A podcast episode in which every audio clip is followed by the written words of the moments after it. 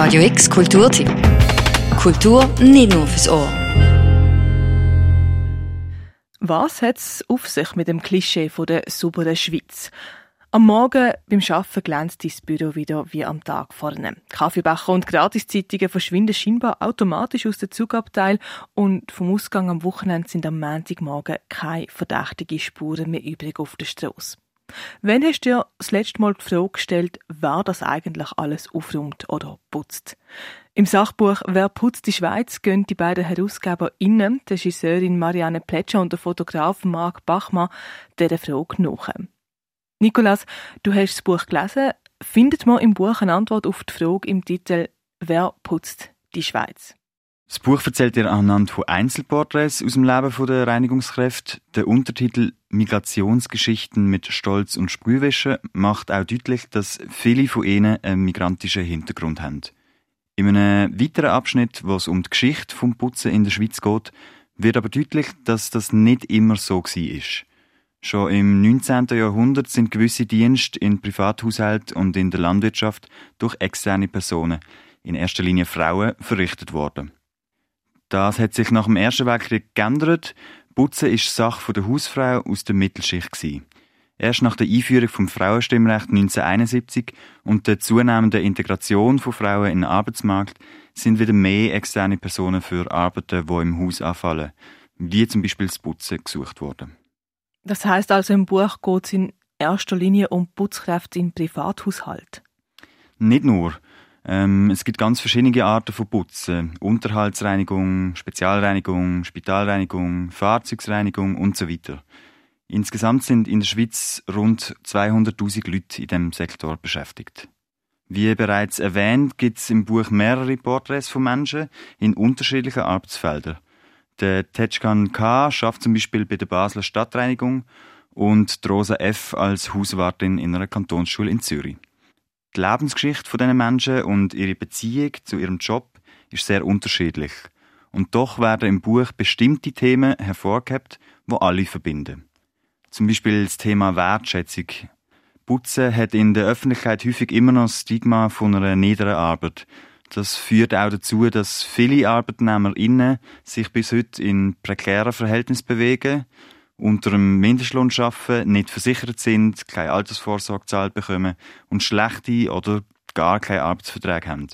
Dazu kommt, dass Putzen auch eine körperliche Arbeit ist, wo längerfristig Einfluss auf die Gesundheit dieser Personen nimmt. Also ein rechtes Problem. Wie wird das Thema denn im Buch selber berücksichtigt? Ähm, das Buch ist in verschiedene Abschnitte gegliedert. Am Anfang schreibt Marianne Plätscher über ihre eigene Erfahrung mit Personen, die in ihrem Haushalt putzt haben und porträtiert auch die Beziehung zu ihrer jetzigen Putzkraft, der Rosa P. Sie hat viele traumatische Erfahrungen mit bisherigen ArbeitgeberInnen gemacht, wo sie auch bis heute sehr belasten. Zum Glück geht es aber nicht allen Porträtierten so. Die persönlichen Geschichten im Buch schaffen eine Nähe zu den LeserInnen wo ein sehr differenziertes Bild von ihrer Arbeit zeichnen sollen. Im letzten Kapitel, wo Putzen Freude macht, werden verschiedene positive Beispiele von Arbeitgeberinnen präsentiert, wo sich zum Beispiel für faire Bezahlung und sichere Arbeitsverhältnisse in der Reinigungsbranche einsetzen. Dass Ausbeutung und missbräuchliche Anstellungsverhältnisse aber auch ein strukturelles Problem sind, wird im Kapitel über Löhne, Kosten und Wertschätzung deutlich. Ein grosses Problem ist zum Beispiel die Auslagerung von Aufträgen von Museen oder Spitälern an grosse Reinigungsunternehmen, wo in den 90er Jahren angefangen hat.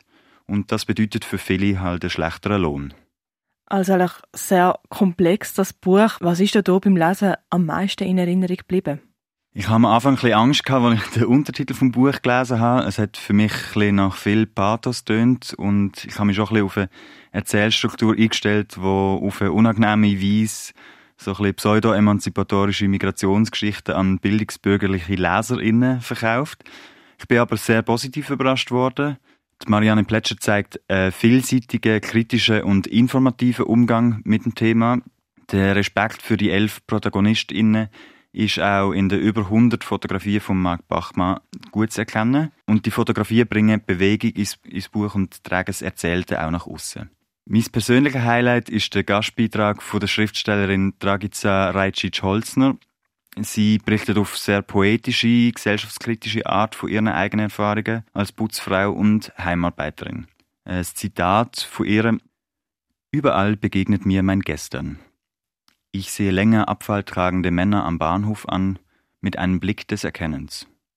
Frauen an der Kasse im Supermarkt oder auch die Schubladen der Mikroregale nachfüllenden Frauen. Als hätte ich im Augenschein auch die Solidarität zu dergleichen geworfen, als genüge ein Gesichtsausdruck des Verstehens, Nicken mit den Augen in Verbundenheit. Nicht Sprache. Auch die große Stärke vom Buch ist sich durch vielseitige Sprache dem Thema anzunähern, einen Überblick über das Schaffen in einem Reinigungsberuf in der Schweiz zu geben und Personen zu Wort lassen, die im Alltag oft zu wenig sichtbar sind.